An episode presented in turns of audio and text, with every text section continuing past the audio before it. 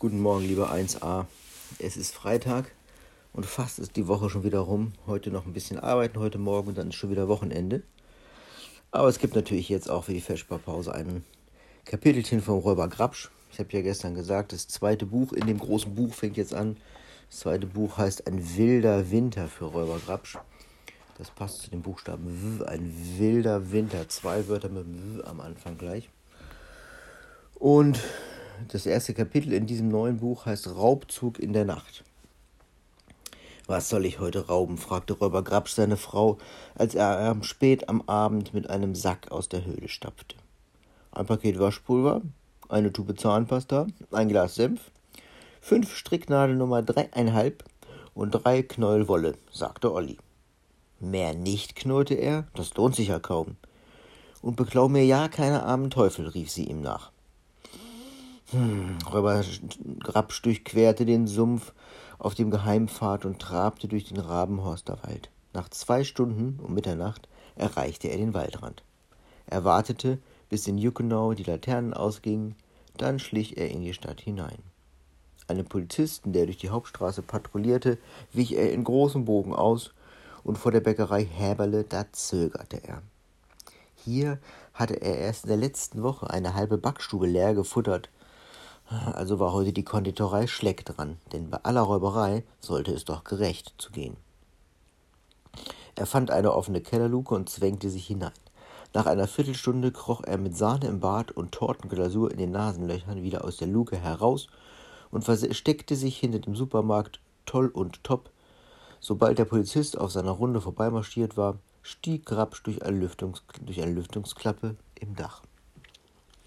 Er scharrte Waschpulver, Senf, Zahnpasta und Wolle in seinen Sack, suchte nach Stricknadeln Nummer dreieinhalb, fand aber keine, wechselte seine alte Taschenlampenbatterien gegen neue aus, rollerte auf einem Einkaufswagen zurück zur Lüftungsklappe und machte, dass er davonkam. Denn schon hörte er draußen die Schritte des Polizisten. Jetzt blieb ihm nichts anderes übrig, als sich die Stricknadeln bei Fräulein Agathe Kleinöhr zu besorgen, die das einzige Handarbeitsgeschäft in Juckenau besaß. Aber kaum hatte er die Ladentür aufgebrochen, fing die Türglocke an zu bimmeln, und schon erschien die alte Dame in ihrem Flanellnachthemd im Laden, bewaffnet mit Regenschirm und Zuschneideschere. Die Schere konnte er ihr noch aus der Hand winden, aber mit dem Schirm bekam er so einen Schlag auf die Nase, dass ihm die Tränen in die Augen schossen. Hier werden Sie sich kein zweites Mal hereinwagen, Sie Flegel, zeterte sie. Es war ihr Glück, dass er gerade gegessen hatte und rundherum satt war. Das machte ihn gutmütig. Er entwand ihr den Schirm und drückte sie auf einen Stuhl und wollte sie mit echten Brüsseler Spritzen, Spitzen fesseln. Nicht die Spitzen, kreischte sie, wo die doch so teuer sind. Zackenlitze, tut's auch. Da stopfte er ihr ein Knoll Wolle in den Mund damit sie nicht mehr reden kann, und band sie mit Zackenlitze an den Stuhl. Wenn ihr nicht so genau wisst, was Zackenlitze und äh, was war das andere, diese Brüsseler Spitzen sind, dann müsst ihr mal eure Eltern oder Großeltern fragen, die wissen das bestimmt. Ähm, wo war ich stehen geblieben? Ach ja, dann suchte er nach die Stricknadeln Nummer dreieinhalb und verstaute sie in seinem Sack. Bevor er verschwand, ließ er die Türglocke laut bimmeln um die Nachbarn zu alarmieren. Die alte Dame konnte ja schließlich nicht im Nachthemd bis zum Morgen hier im Laden sitzen bleiben. Es war schon Herbst. Er hatte es eilig heimzukommen. Er freute sich auf seine Olli. Im Sommer, zur Blaubeerzeit, hatte er die kleine rundliche Frau mit dem roten Kraushaar in den Rabenhorster Wald entführt.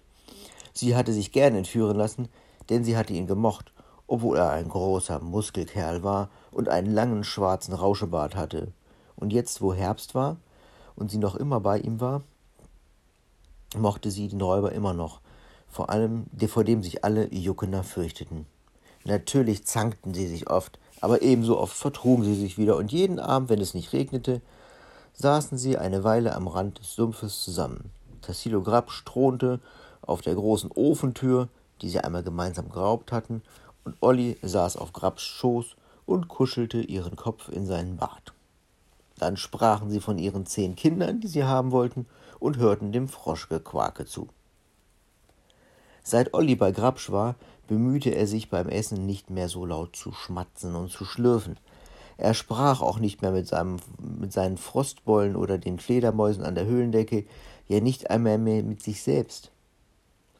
Er hatte ja jetzt eine Frau, mit der er sprechen konnte, wenn er Lust dazu hatte, aber sehr gesprächig war er noch nie gewesen.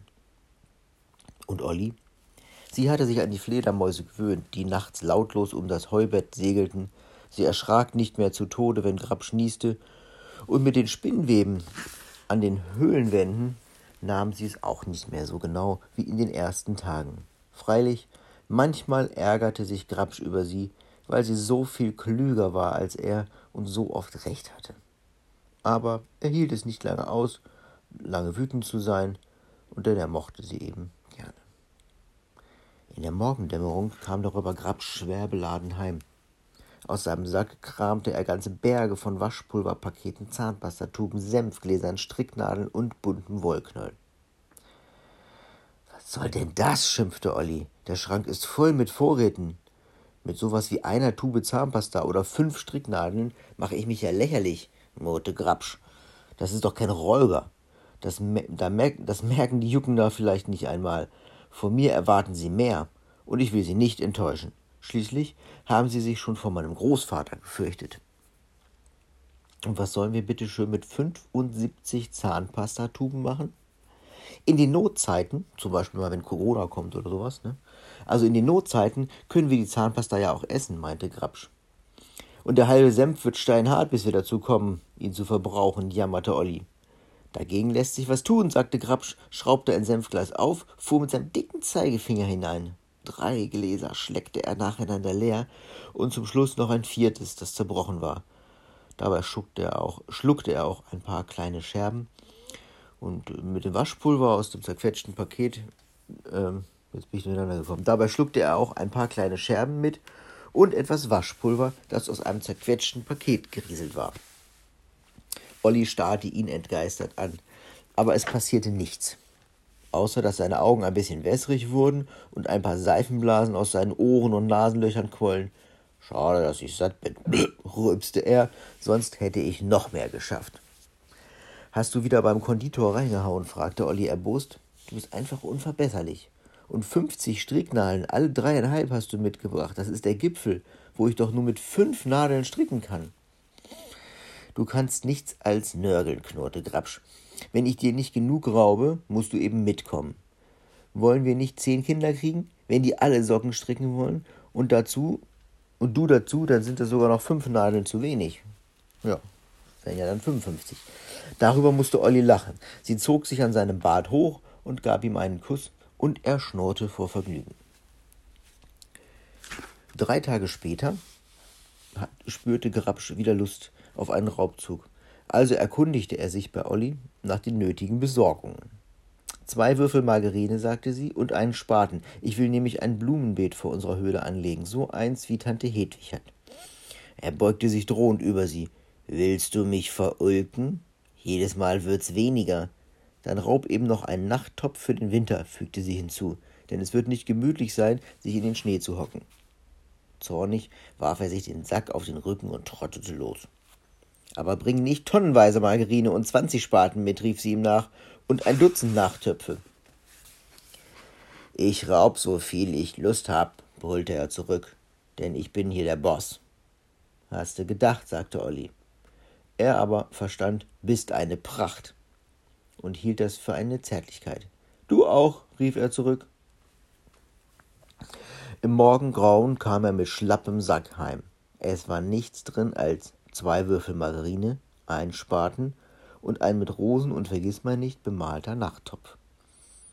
Aber dann zog er noch einen Pelzmantel heraus, einen Damenpelzmantel. Damit die Jucken da mal wieder was haben, worüber sie sich aufregen können, sagte er und grinste breit. Allerdings wird's erst im Winter herauskommen, dass er weg ist, wenn die Frau vom Polizeihauptmann Stolzenrück ihn anziehen will und ihn nicht findet. Er ist nämlich aus ihrem Kleiderschrank, verstehst du? Es war mir ein ganz besonderes Vergnügen, ihn zu rauben. Er ist für dich, weil ich dich gestern Abend so angeschnauzt habe. Ich will das verflixte Ding nicht haben, schrie ihn Olli an, wo ich mir solche Hoffnungen gemacht habe, dass du bald mit dem Rauben aufhörst. Ich hatte dir schon fast abgewöhnt, und jetzt das. Grabsch starrte sie verdattert an. Jetzt verstehe ich gar nichts mehr, sagte er. Ich hab dir doch nur eine Freude machen wollen. Da tat er ihr leid. Hm, er hatte es ja so gut gemeint. Sie fuhr in den Mantel hinein, reichte, erreichte ihr bis auf den Boden, weil sie so klein war. Mein Goldküken, flüsterte sie. Ich danke dir auch schön. Da strahlte er, nahm sie auf den Arm und streichelte sie behutsam. Außerdem müssen wir verhungern, wenn ich nicht rauben gehe, sagte er. Hast du das vergessen? Ja, daran hatte sie gar nicht mehr gedacht. Sie krochen zusammen in ihr Heubett, aber sobald Grabs schnarchte, zog Olli den Pelzmantel aus, stopfte ihn ins Heu, setzte sich auf einen der zwölf Stühle und dachte nach. So, na, das waren jetzt zehn Minuten, lange Vesperpause. Ich hoffe, ihr seid jetzt satt. es ist dann ja auch Wochenende. Und am Wochenende gibt es keinen Grabsch, da müsst ihr selber lesen oder euch ein anderes Buch vorlesen lassen von euren Eltern oder großen Geschwistern oder Omas, Opas, je nachdem, wer da ist und mit wem ihr in Kontakt treten dürft. Und wir hören uns dann am Montag wieder. Ich habe ähm, ganz viele Sachen schon zum Durchgucken, bin gerade dabei und würde mich nächste Woche bei euch melden. Dann schicke ich euch einmal eine kleine Nachricht. Gut, das war's. Ich wünsche euch ein schönes Wochenende und bis nächste Woche. Ciao.